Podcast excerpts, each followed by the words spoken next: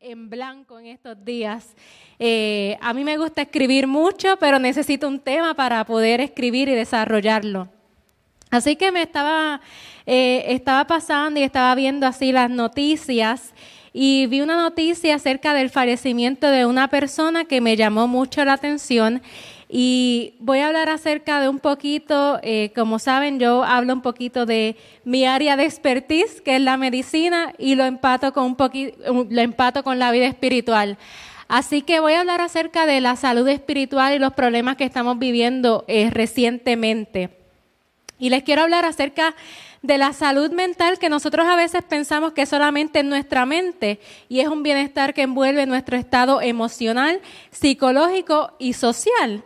Y tenemos que verla que está relacionada tanto con la promoción del bienestar, la prevención de los trastornos, el tratamiento y la rehabilitación de las personas que ya hayan sido diagnosticadas eh, por dichos trastornos. Y como les, les mencioné, hubo una noticia que, que captó mi atención. Eh, ayer seguí en blanco para mi tema, terminé de orar y abro mi celular y leo una noticia acerca del fallecimiento de Kate Spade. ¿Alguien sabe quién es Kate Spade? ¿O ha escuchado acerca de los bolsos que, ella vende? Porque usualmente eso fue lo que ella creó. Eh, Kate Spade es una diseñadora y empresaria. Su sueño comenzó en 1991 con la idea de crear una marca de bolsos. Eh. Se está cortando. Eh, de crear bolsos. Así que para el año 1993 ella decide abrir su marca. Así que podemos ver una mujer con sueños, meta, exitosa. ¿Qué sucede? Que ayer su housekeeper o su ayudante de limpieza su housekeeper o su ayudante de limpieza le encuentra muerta en su apartamento en New York. Los avances de las, investigaciones de la policía dice que es por un suicidio, ya que la encontraron colgada en su apartamento. Wow, suicidio. Últimamente hemos visto mucho y lo vemos bien común. Pero, y lo vemos común porque lo vemos, es como si fuera parte de nuestro diario vivir. Pero ¿por qué una mujer exitosa, con todo prácticamente, por qué recurrió al suicidio? Aparte de ella, que ha sido la víctima más reciente que hemos visto acerca de, de esto en los famosos, ¿saben quién es Robin Williams? Un actor famosísimo. Se suicidó también. Eh, ¿Han, escuchado de Amy Winehouse, una cantante famosísima? También se suicidó por abuso del alcohol. Marilyn Monroe, son solo 36 años, se dio una sobredosis de unos barbitúricos, una, eh, es un medicamento controlado. Y muchos más artistas, si seguimos la lista, yo me puse a hacer research y muchísimos en el mundo de Hollywood, cantantes, músicos, y uno se pone a pensar, wow, son ¿por qué estas personas? Muchos de ellos batallan con situaciones, enfermedades mentales por su cuenta. Muchos de ellos sabemos que abusan del uso del alcohol y sustancias controladas. Y entre un sinnúmero de, situaciones que ellos pueden estar pasando y que obviamente no las, no las tienen al ojo público. Y como vuelvo y les repito, podemos pensar que estos famosos tienen dinero, fama, lujos, tienen todo al alcance de su mano. Pero, ¿qué más les hace falta? ¿Por qué muchos de ellos terminan en vicios o terminan suicidándose? ¿Por qué? Realmente es porque no son felices, aparentan ser felices, pero realmente no lo son. Pudieron tener todo, pero les faltó lo más importante, tener a Jesús en su corazón. Y, ese es el problema que vemos, que vemos en ellos. Ese es el, común denominador, por decirlo así. Antes de entrar en la principal carencia que ya les mencioné, que es Jesús, y les vuelvo a mencionar el común denominador, la infelicidad que los lleva a la depresión. Eh, la depresión, para definirla simplemente, es el hecho de sentirnos tristes, melancólicos, infelices o simplemente nos sentimos down. Pero usualmente nosotros los seres humanos podemos llegar a sentirnos así. ¿Cuántos se han sentido tristes, melancólicos o infelices alguna vez en su vida?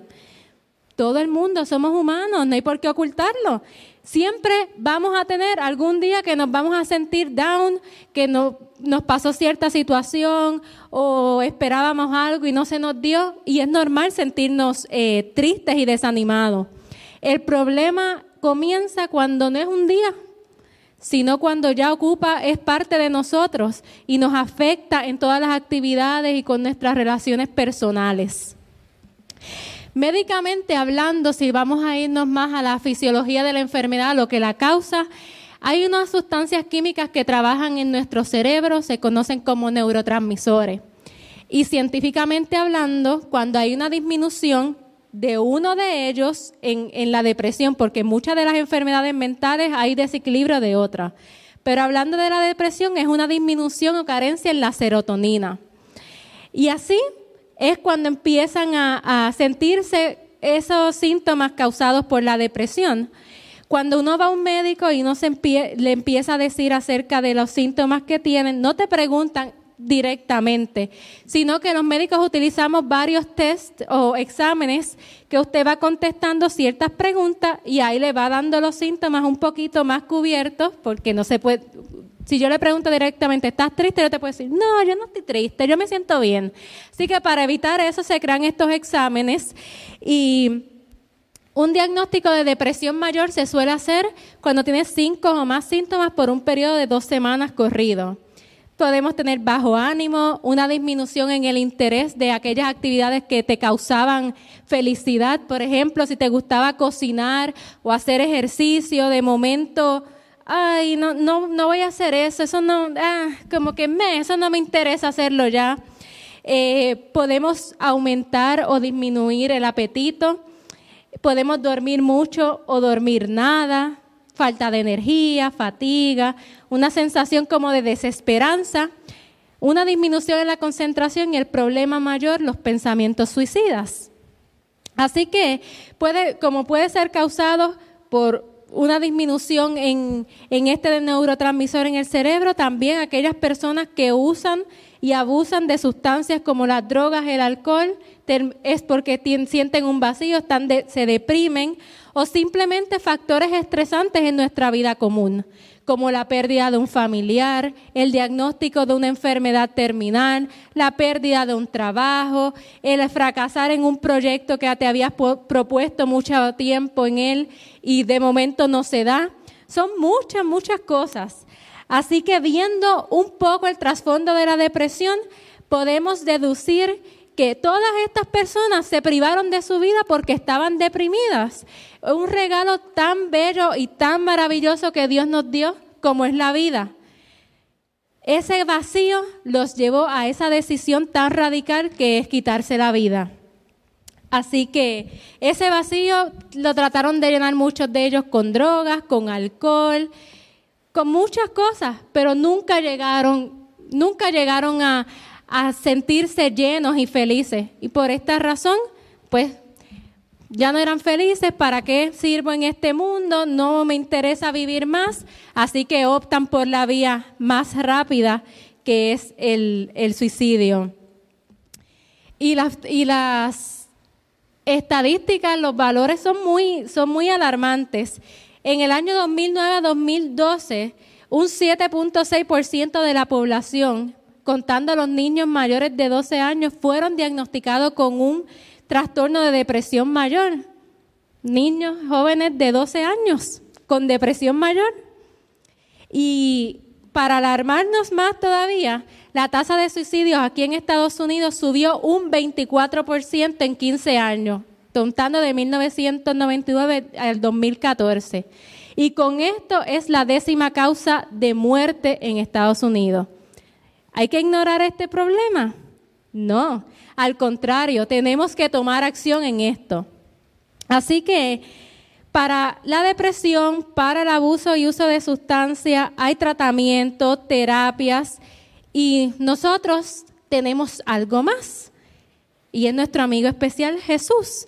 Cuando uno se sienta deprimido, triste, Jesús es la solución. Si necesitamos buscar ayuda, se busca, pero siempre orando y pidiéndole a Dios su dirección. Tenemos que saber que Dios nos hizo libres. Nosotros somos los responsables en qué camino vamos a seguir. ¿Nos quedamos libres o nos quedamos presos ahí en esa depresión o en eso que nos hace sentir mal? Recordemos que en el juicio final Dios nos va a evaluar por todas nuestras acciones y nuestras omisiones. Ahora bien, ya les di un poquito de trasfondo. Hoy es noche de testimonio, así que voy a hablar de mí. Les voy a hablar acerca de una época no muy buena en mi vida. Y ustedes van a pensar, tú, sí. En los años 2010-2012 fue cuando yo comencé a estudiar medicina. Fueron unos años bien difíciles para mí. En primer lugar, me fui por primera vez sola a vivir a un país completamente distinto al mío, cultura totalmente diferente, todo bien radical. La primera vez que me separaba de mis padres, así que ya por ahí ya yo me sentí un poquito triste. Eh, también para ese entonces tenía una pareja no adventista Así que en vez de yo atraer a la persona a la iglesia, él me llevó afuera. Algo que no debe ser. Pero bueno, son cosas que uno pasa y uno aprende de esos errores. La persona este, tenía varios problemas emocionales y lamentablemente se desquitaba conmigo. Maltrato verbalmente y una sola vez trató de maltratarme físicamente. Así que debido a todos estos factores, mi autoestima se fue para abajo. Yo no sentía ganas ni deseos de hacer nada. Yo por poco pierdo un semestre en la universidad. Y perder un semestre en una universidad de medicina es súper carísimo, casi 12 mil, 15 mil dólares es demasiado dinero. Así que no me importaba algo que me apasionaba, yo lo dejé a un lado. No me importa la medicina. Yo me sentía como basura porque te están maltratando verbalmente. Busqué ayuda, pero como les dije, si uno quiere buscar ayuda, uno la busca de corazón y se abre como es. Si yo voy a la psicóloga, yo, obviamente, yo le contaba lo que yo quería que ella escuchara, no realmente mis problemas. Y, nosotros como seres humanos a veces tratamos de tapar los problemas para no ver los serios que son pero realmente nos hacemos más daño que bien porque entonces no estamos utilizando la ayuda que nos están ofreciendo. Librarme de toda esa relación y de todo ese trasfondo fue bien difícil, fueron años de eso. Y a veces pensamos, ay, que es bien fácil dejar a la persona. No es fácil, hermano, porque cuando tú estás en una situación de maltrato y tú te sientes como basura, Tú, no tú sientes que no vales nada, así que tú sigues y, y seguía en esa depresión constantemente. Eh, les aclaro que aunque yo no me sentía bien conmigo misma, yo nunca atenté con mi vida, pero sí deseaba estar muerta. Yo prefería estar muerta que vivir. Nunca me pasó por la mente porque pensamiento suicida, vamos a ponerlo. Yo pienso cómo me voy a, voy a quitar mi vida. Nunca. Simplemente yo quería morirme porque yo no quería seguir viviendo en ese ciclo. Así que cuando terminé de esa relación, yo me sentía libre, pero entonces buscaba otras cosas que me hicieran sentir bien porque seguía deprimida con todos esos problemas. Así que iba a fiestas, iba para allá. Lo menos que hacía era buscar de Dios. Sinceramente, o sea, yo no busqué a Dios en, durante todo este tiempo y ahí estuvo mi problema mayor. A pesar de que yo pudiera tener el apoyo de mis padres y de mi familia, yo no buscaba de Dios, seguía alejada, estaba como un poquito resistente a, a volver a la iglesia. Así que tuve que tomarme un semestre libre. Ese, ese, semestre que les mencioné casi lo pierdo, pero gracias a Dios y a todas las oraciones de mi familia eh, pude terminarlo, pero decidí tomarme un semestre libre porque mi mente ya no daba más. Así que durante ese semestre me di cuenta que yo necesitaba ayuda. Como estudiante de medicina, yo sabía que algo estaba mal. Así que yo necesitaba buscar ayuda de un profesional. Así que busqué ayuda Y sí, yo estuve bajo tratamiento. Yo no, yo no me avergüenzo de decirlo, porque muchas, de, muchas personas no buscan ayuda porque sienten vergüenza del qué dirán. Ay, que van, si voy a un psicólogo, a un psiquiatra y me medican, van a pensar que estoy loco.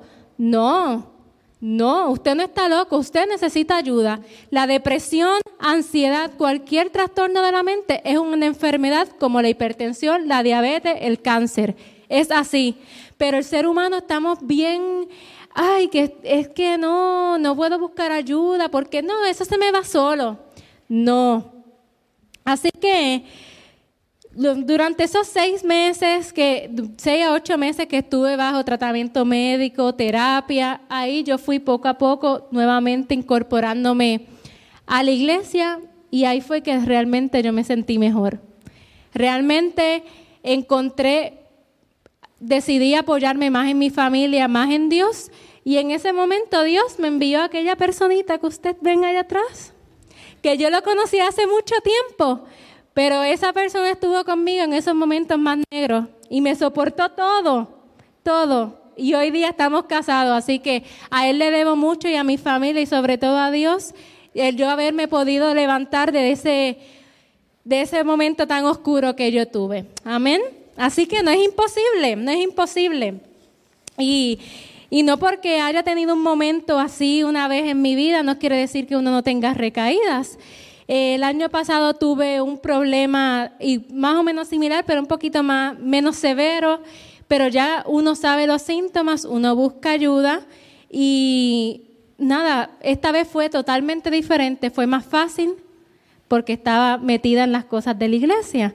Así que es más sencillo cuando uno siente esos pensamientos, meterse en las cosas de la iglesia, pedirle a Dios con todo tu corazón, Señor, ayúdame a salir tú le pides a Dios, busca ayuda profesional. A veces pensamos que solitos podemos, pero no necesariamente es así. Así que no, no nos sentamos eh, menos porque a veces podemos pasar, tener el diagnóstico de depresión. Gracias a Dios, eh, cuando ya yo siento, me siento así como que triste, desanimada, ahí yo me arrodillo y oro más ferviente a Dios porque Él es el que te va a salvar de todas estas, de todos estos problemas. Eh, y cuando te sientas así, lee la Biblia, ora, busca una actividad que te haga sentir bien, productivo, o sea, leer, salir a caminar, hablar con un amigo, algo. Siempre, siempre van a haber situaciones en nuestra vida que nos van a hacer sentir un poquito o más tristes, desanimados. Eh, por ejemplo, cuando Sabi este a principio de año estuvimos sin trabajo mucho tiempo, claro que me sentía triste, claro que me iba a sentir frustrada, claro que me iba a sentir desanimada, pero esta vez yo me uní a Dios y decidí que ningún problema a mí me va a tumbar otra vez. Nada, porque son pruebas. Nosotros como cristianos tenemos pruebas y Dios lo hace para ver hasta Dios sabe hasta dónde tú vas a soportar.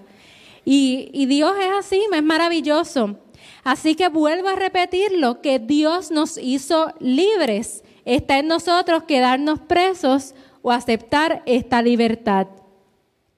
Si usted se siente triste, busque aparte de Dios, busque un amigo, alguien de confianza, alguien que lo pueda ayudar. No tenemos que terminar como uno de estos famosos hermanos porque es triste, triste ver cómo cada día las cifras de suicidios siguen aumentando porque simplemente las personas no reciben la ayuda que necesitan o las personas están tan ocupadas en las cosas que no se fijan en cómo se siente su familiar. Vivimos en, en un país que todo el tiempo estamos corriendo y a veces nos ponemos a pensar, pero ¿por ¿por qué no sacar un poquito de tiempo para ver cómo están tus hijos, para ver cómo se siente tu esposo? A veces lo pasan. Y desviándome un poco, pasó con la matanza que hubo aquí en Texas en la escuela. ¿Cómo esos padres no se dieron cuenta de, del comportamiento de sus hijos? Porque mayormente estos niños ¿Por qué están así? Puede ser que les hicieron bullying, puede ser que tengan alguna enfermedad mental y nadie se dio cuenta. Hay muchos que pueden ocultar cómo se sienten realmente, pero siempre hay señales para cada una de estas enfermedades. Así que si usted tiene un familiar o usted mismo no se siente bien así, hable con alguien, busque ayuda. Eh, no dejemos que ese vacío se consuma, por ejemplo, como yo busqué ese vacío que tenía, sabiendo la verdad, buscaba, en, por decirlo así, en cosas banales de la vida. Eh, eh, es ridículo, teniendo a Dios en nuestro corazón y conociendo la verdad, tenerlo a la mano y no utilizarlo, estamos mal, hermanos. Así que quiero compartir una cita de Elena G. de White que se encuentra en el deseado de todas las gentes en la página 334. Y dice, si los hombres hoy fuesen sencillos en sus costumbres y viviesen en armonía con las leyes de la, naturaleza, como Adán y Eva en el principio, habría abundante provisión para las necesidades de la familia humana. Habría menos deseos imaginarios y más oportunidades de trabajar según los métodos de Dios.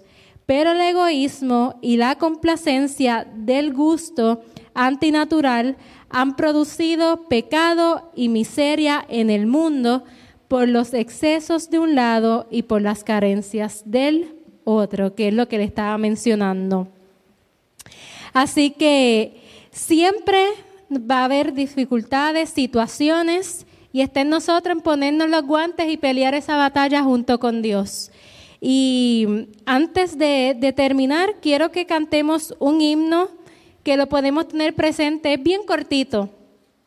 Eh, es el himno número 34 que se llama En momentos así. No sé si se lo saben. Así que cuando estemos tristes, este debería ser, eh, deberíamos cantar este himno y acordarnos de Dios en todo momento. ¿Se pueden poner de pie para cantarlo? Pueden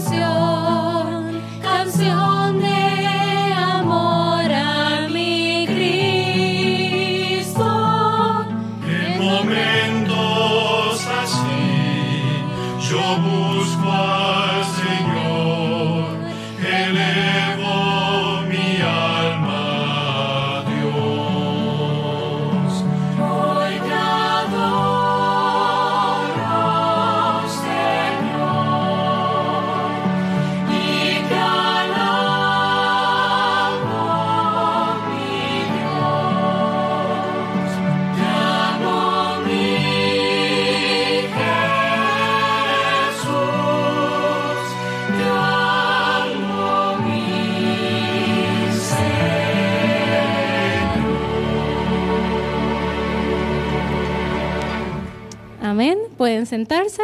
Eh, los diáconos van a recoger la ofrenda mientras eh, yo les termino aquí. Es increíble ver cómo hay personas todavía que por no conocer a Jesús eh, se sienten vacíos. Así que nosotros tenemos una misión muy importante, hermanos, que es que las personas lleguen a conocer a Jesús para que puedan llenar ese vacío en su corazón. Hay muchos jóvenes que buscan eh, tratar de llenar ese vacío con vicios como las drogas, el alcohol, y no porque una persona haya caído en eso es menos que los demás. Todos tenemos la oportunidad de arrepentirnos de las cosas que hayamos hecho y volver a los pies de Jesús y llenar ese vacío con Él. Eh, yo no sé si aquí haya alguien esta noche o conozcan a una persona que esté deprimida o usted haya pasado por un momento de depresión en algún momento y tal vez haya pensado también como yo alguna vez que la vida no tiene sentido. pero la vida tiene mucho sentido, hermanos. Eh, es bonito ver y servirle a Dios. No hay nada mejor que eso, utilizar nuestros dones para el servicio de Él. Así que, ¿cómo vamos a pensar que nuestra vida no tiene sentido? Dios nos hizo y nos colocó en este mundo por una razón. Cada uno aquí de los presentes tenemos una misión en este mundo. Así que nuestra misión hoy, nosotros como iglesia, es trabajar para Cristo y tratar de buscar y salvar esas almas que tal vez se encuentran vacías y que les hace falta hablarle del amor de Cristo. Necesitamos llegar a ellos. Es un poco difícil, eh, pero no imposible. Hay que orar mucho. Hay mucha gente que necesita, hay mucha gente que no está bien emocionalmente y necesitan tal vez una palabra de aliento. Y qué mejor que llenarla con Jesús. Así que, como dice el dicho, todo tiene solución menos la muerte. Así que con, mientras haya vida, hay que luchar y seguir hacia adelante trabajando. No, no podemos dar marcha atrás. Eh, tenemos que cumplir nuestra misión aquí en la tierra y como ya les mencioné, nuestra misión aquí en la tierra es alcanzar esas almas y tratar de traerlas a los pies de Cristo. Hay que orarle mucho y pedirle a Dios que nos ayude a lograr esta misión y que si nosotros nos sentimos así en algún momento, eh, Él nos puede ayudar y nos puede librar de, ese, de esa depresión o de ese problema tan grande que tengamos. Valoremos mucho nuestra vida, hermanos. Eh, cuando yo salí de mi depresión, yo volví a nacer, yo era otra, yo era feliz. Así que es lo más importante, estar triste en la vida, podemos estar tristes, pero no que eso nos dirija a nosotros nuestro diario vivir. No despreciemos y sigamos los métodos que Dios tiene para cada uno con nosotros. Todo va a fluir de acuerdo a su voluntad y Él nos va a hacer libres, ¿ok? Amén. Eh, vamos a ponernos de pie. Sabi, ¿nos puedes tener la oración? Así que afuera las tristezas, que el Señor nos transforma. Así que amén. Inclinemos el rostro.